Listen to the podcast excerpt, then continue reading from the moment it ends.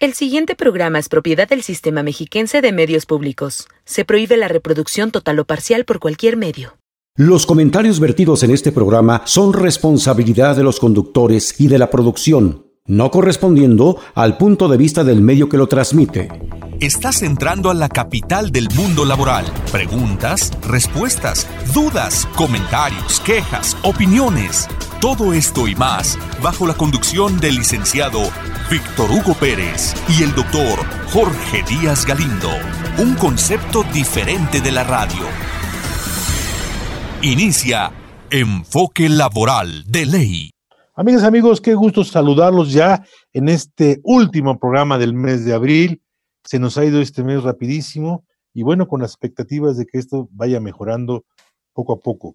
Y como siempre, eh, con mucho entusiasmo, con mucho reconocimiento, con mucha alegría, Vamos a seguir platicando con el doctor Eduardo Rafael Sánchez Mejía. Él es el jefe de servicios de prestaciones médicas de la Delegación México Poniente eh, y pues cuya titular, la doctora Mirada Aguilar, como siempre, con gran disposición nos permite orientar a todos los derechohabientes. Doctor, bienvenido y muchas gracias por continuar platicando con nuestros queridos y estimados escuchas, que la mayor parte de ellos son de derechohabientes del IMSS. Muchas gracias, doctor. Bueno, hola, buenas tardes. Eh, muchas gracias por la presentación. Eh, estamos eh, agradeciendo también a su audiencia, a su audiencia el que nos esté escuchando y que tome los, los consejos y las sugerencias para poder tener una mejor salud y participar en todo lo que estamos implementando para evitar un tercer brote. Doctor, muchísimas gracias. Coincidimos con usted. Déjenme decirles, amigas y amigos, que revisando y platicando y viendo el currículum profesional del doctor eh, Rafael, Eduardo Rafael Sánchez Mejía, nos encontramos que es un, es un médico con una formación muy sólida académicamente, profesionalmente, con una carrera dentro de la, del Instituto Mexicano del Seguro Social, desde ser jefe de departamento, director de hospital, jefe en alguna responsabilidad en las delegaciones en, el, en, Distrito Federal, en fin, una persona, un médico con una gran trayectoria y obviamente con una formación también eh, especializada para atendernos y mejorar estos servicios. Me llamaba la atención que dentro de sus anhelos o objetivos fundamentales es ser agente de cambio para la mejora continua de los servicios de salud en el país. Fíjense ustedes, amigas y amigos, agente de cambio, es decir, trae una actitud positiva para que esto mejore. Porque, doctor, en este segundo programa, yo quisiera eh, eh, platicar con usted en dentro de, claro, estamos todavía a reserva de cómo nos va a, tratar la epidemiología en, esta, en este tercer rebote que esperamos siga tranquilito. Pero suponiendo que las cosas sigan como están planeándose, doctor, hay cientos de pacientes o miles de pacientes que estuvieron eh, viendo sus padecimientos, no COVID, de cardiología, de, urología, de riñones, pacientes oncológicos, digo, me referí con el nombre pacientes de cáncer, en fin, en fin, pacientes que están esperando cirugías. Doctor, ¿cómo tiene usted planeado y la doctora Aguilar Miranda el retornar y otorgar estos servicios, por ejemplo, en el servicio de otorrinolaringología que se tuvieron que suspender por el COVID, en fin, esas y tantas especialidades, doctor, que tuvieron que dar paso y ceder espacios para la atención del COVID. ¿Cómo lo tienen ustedes contemplado? Porque es lo que nos están preguntando las personas. ¿Cuándo me van a operar de mi rodilla? ¿Cuándo voy a, me van a poner este, el, la válvula del corazón, etcétera, etcétera, etcétera, doctor, que usted sabe perfectamente. Claro, doctor.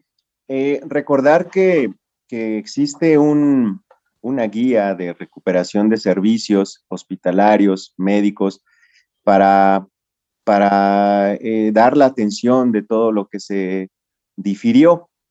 Cabe mencionar que nuestra, en nuestra representación la mayoría de los hospitales eh, fueron considerados híbridos. Eso significa que dimos oportunidad de atención prioritaria a patologías que así tal cual lo ameritaban. eh, prioritarias, estamos hablando de algo que corre en riesgo la vida en el corto tiempo y, o la función y que eso no, no paramos de dar la atención. Claro que respecto a la producción de un año típico, pues lo bajamos a prácticamente el 40% en promedio de lo que se venía. 40%, híjole.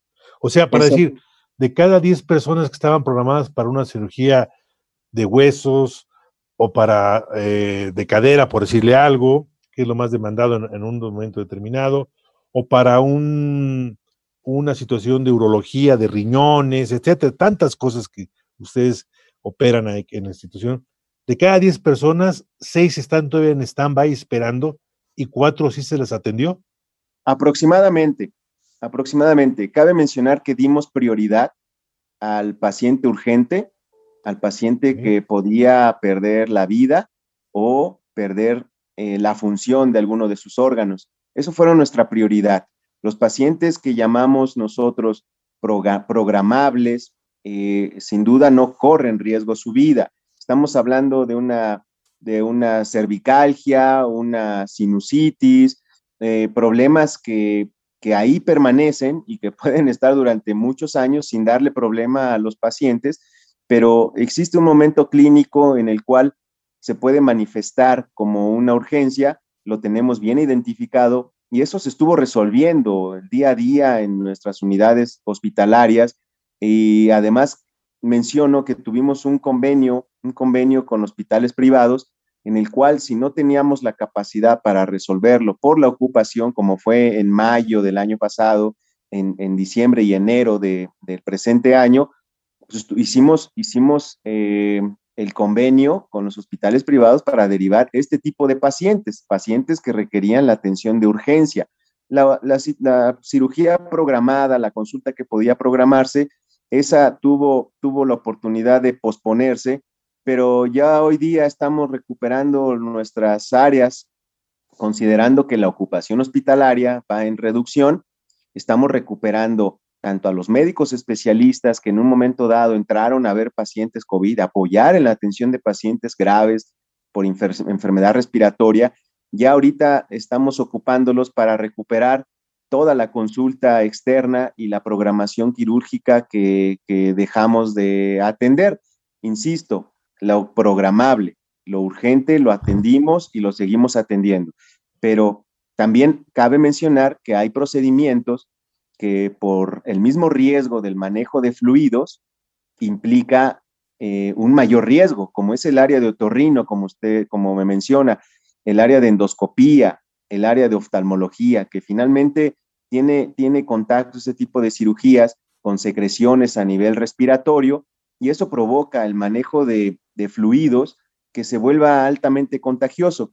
Hoy día tenemos la estrategia de que podemos ir atendiendo ese tipo de situaciones eh, aplicando una prueba rápida, una prueba rápida que en el mismo momento, en menos de 20 minutos, nos dice si el paciente en ese momento trae la infección. Claro, claro está que clínicamente evaluamos de, manera inicial, pero si tuviera algún síntoma sospechoso o es una cirugía o un procedimiento de, de tórax superior, cara, abdomen superior, se hace esta prueba rápida para ratificar o descartar que tuviese algún problema respiratorio. Entonces ya tenemos todos esos elementos eh, diagnósticos para poder empezar a recuperar toda la, consulta que dejamos de atender y la cirugía que, fuimos posponiendo para mejor condiciones de, de las unidades hospitalarias. Doctor, y más o menos, pero ¿en cuánto tiempo calcula usted?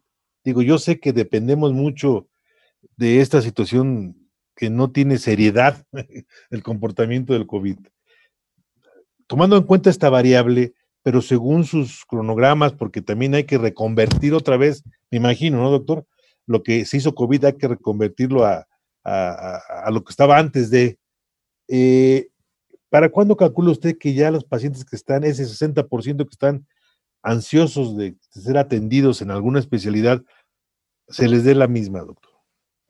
Tenemos un plan de, de recuperación de servicios diferidos a, los próximos tres meses.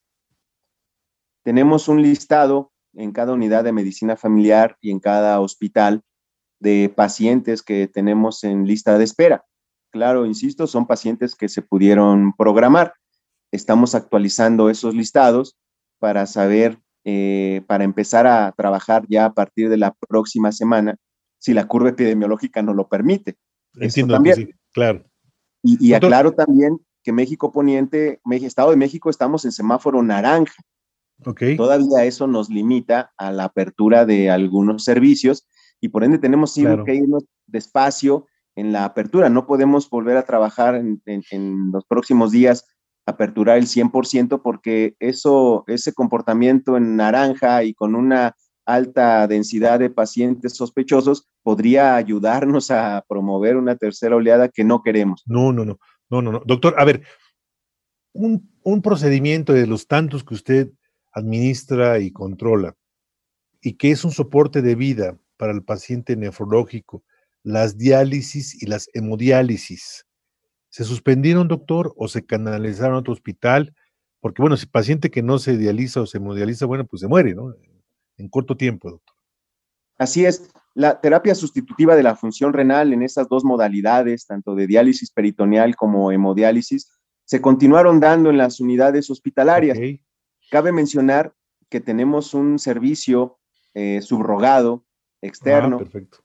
Que cuando nos vimos comprometidos en nuestros hospitales, en esas áreas de hemodiálisis, porque tenemos hemodiálisis interna en los hospitales, cuando nos vimos comprometidos, el paso que se dio es la subrogación, mandar a los pacientes a la subrogación del servicio de hemodiálisis, porque como usted bien lo menciona, son de, prioridad de vida.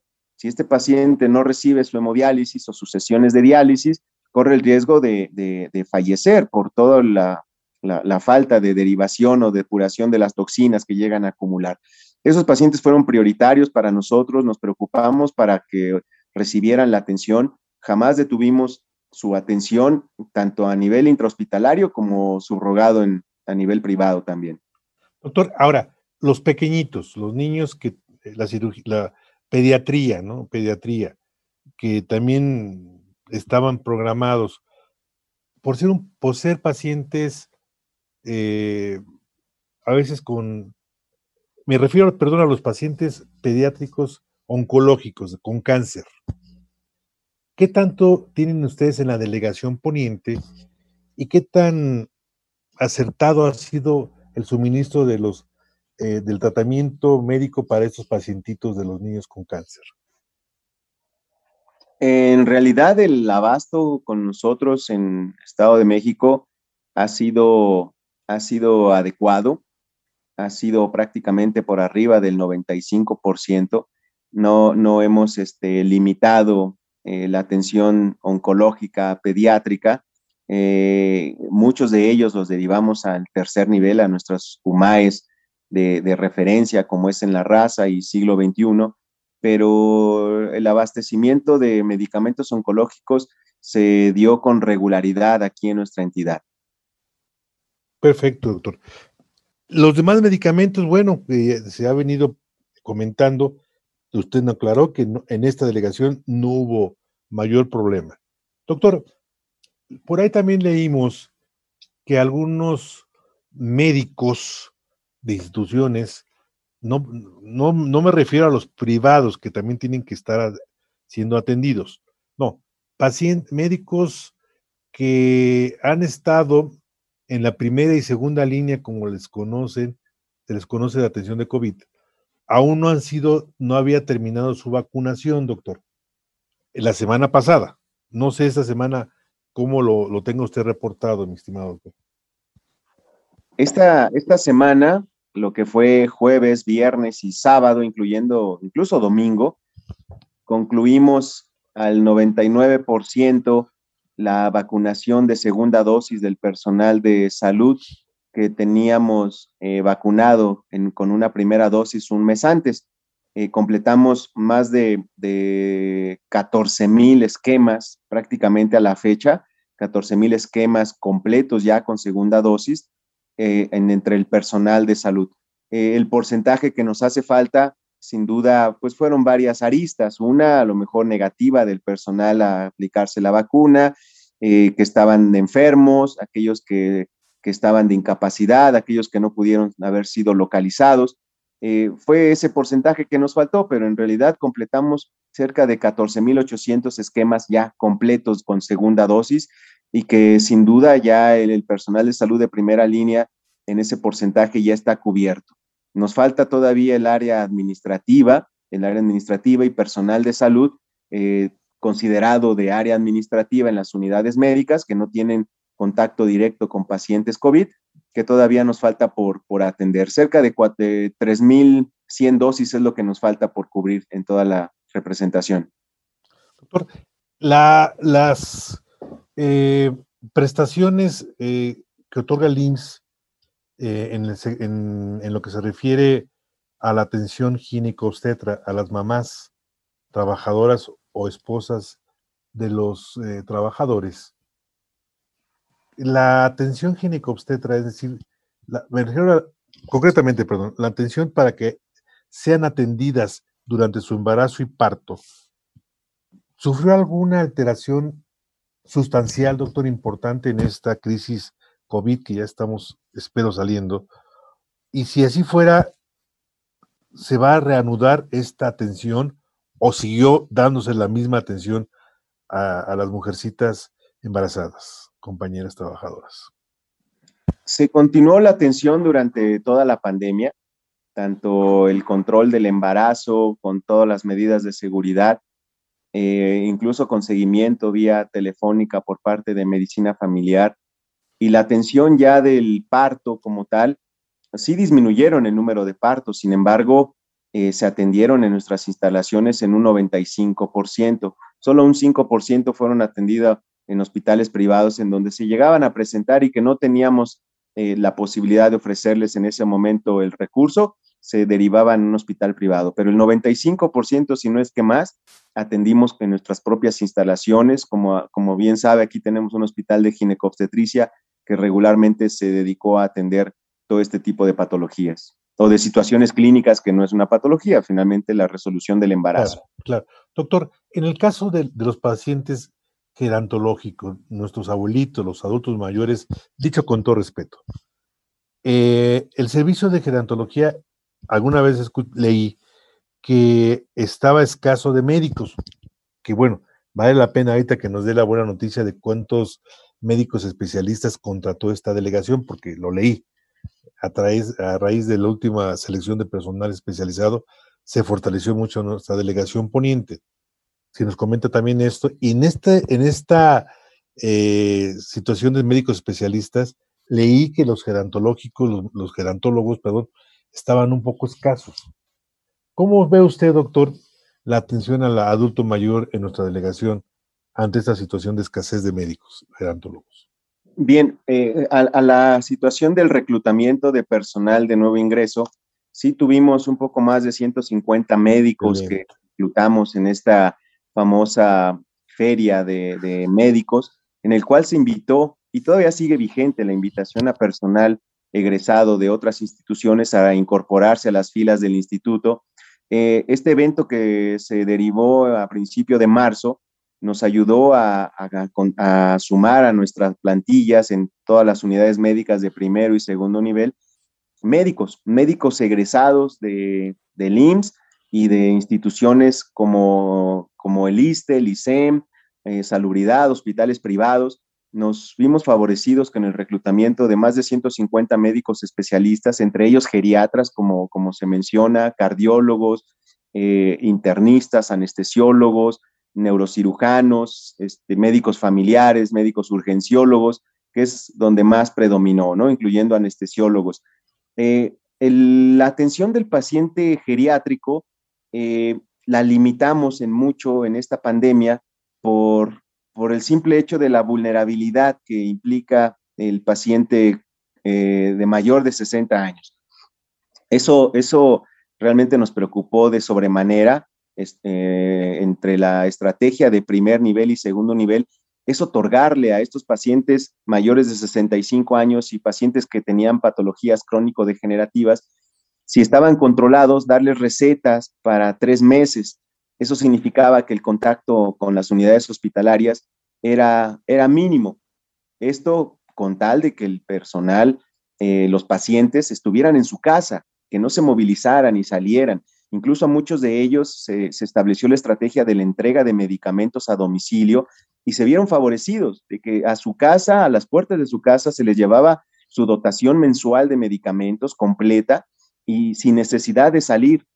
Entonces nos preocupamos, sí, por el paciente adulto mayor, por el crónico degenerativo, y ahora con la reincorporación de los servicios, contamos con, con geriatras en los hospitales, los cuales sin duda atenderán pacientes adultos mayores con síndromes de fragilidad eh, eh, del anciano, ¿no? Aquellos pacientes que tengan multifarmacia, aquellos que tengan diferentes patologías eh, crónicas, va a ser tarea del, geriatra el podernos ayudar a controlar y a mejorar el estado de salud, quitar esa polifarmacia que regularmente caracteriza a estos, a estos adultos mayores y tratar que con, la red de apoyo familiar pues se, se, garantice una calidad de vida como se merecen nuestros adultos mayores, de mayor calidad.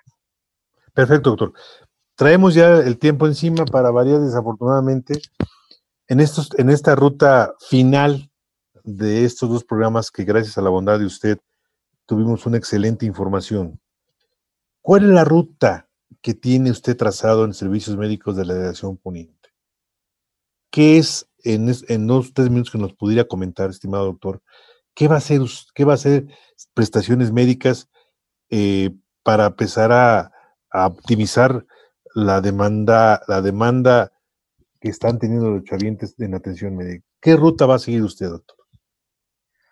Eh, la planeación está ya eh, en juego. Dependemos realmente del, comportamiento epidemiológico, del semáforo federal, para poder, poder echar a andar toda la recuperación de servicios como lo tenemos planeado.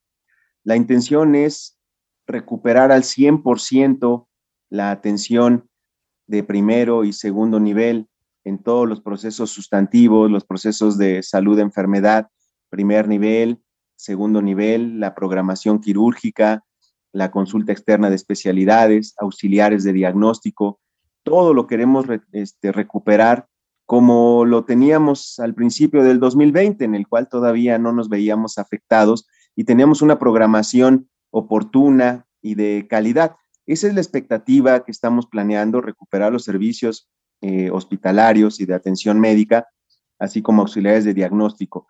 Eh, dependemos, sí, insisto, en el semáforo, en la curva epidemiológica, en el comportamiento social, que realmente sepamos eh, cuidarnos y evitemos esta propagación, pero nuestra intención es recuperar servicios y ofrecérselos a la, a la población derechohabiente con oportunidad, con calidad, con eficiencia y muchas estrategias se han estado estableciendo para, para otorgar eh, estos servicios con mayor calidad y oportunidad. Lo que hemos planeado con la Dirección de Prestaciones Médicas es una atención centrada en el paciente, que nuestro paciente sea nuestro radar de la atención que estamos otorgando en beneficio de ellos, insisto, con oportunidad y calidad. Doctor, por favor, sea usted tan amable de darnos este mensaje final eh, que comprenda los dos programas que gentilmente Amigas y amigos, estamos platicando con el, doctor, con el doctor Eduardo Rafael Sánchez Mejía. Él es el jefe de servicios de prestaciones médicas de la Delegación México eh, Poniente del IMSS y ahorita nos va a dar su mensaje final. Doctor, muchas gracias. Muchas gracias. El mensaje final será retomar la idea de, la responsabilidad social para no ser parte del problema de una tercera ola. Si esto no se da, cuenten con la recuperación de servicios a la brevedad posible cuenten que la seguridad de nuestras instalaciones eh, está, está haciendo en estos momentos y lo va a hacer con mayor eh, hincapié en los próximos días, que no tengan miedo a infectarse en nuestras unidades médicas como, como se tiene el tabú de no querer ir a las unidades médicas porque se van a infectar, no, contamos con medidas de seguridad que garantizan que nuestros propios trabajadores no se infecten. Entonces, si estamos procurando que nuestros trabajadores no se infecten, cual más a los derechohabientes que queremos retomar la recuperación de servicios, que confíen en nosotros, que no tengan miedo de acercarse a su unidad médica que les corresponde para actualizar protocolos de, atención, para, para hacer el protocolo quirúrgico si lo teníamos pendiente, actualización de laboratorio, rayos X, valoración preoperatoria, y en, en, breve, en la brevedad poderlos eh, programar y dar la atención tanto en consulta externa como quirúrgica. Amigas, amigos, muchas gracias por su atención en estos dos programas de orientación vital para todos los derechohabientes y eh, que dependemos médicamente del Instituto Mexicano del Seguro Social. Doctor Rafael Sánchez, muchísimas gracias. Agradecemos a nuestro amigo y hermano Fernando Sánchez, que una vez más piloteó esta nave de la esperanza acertadamente a nuestros productores ejecutivos, Marco Antonio Ley y Roberto Pérez López, que paz descanse. Nos despedimos con la frase que para nosotros es regla y es lema.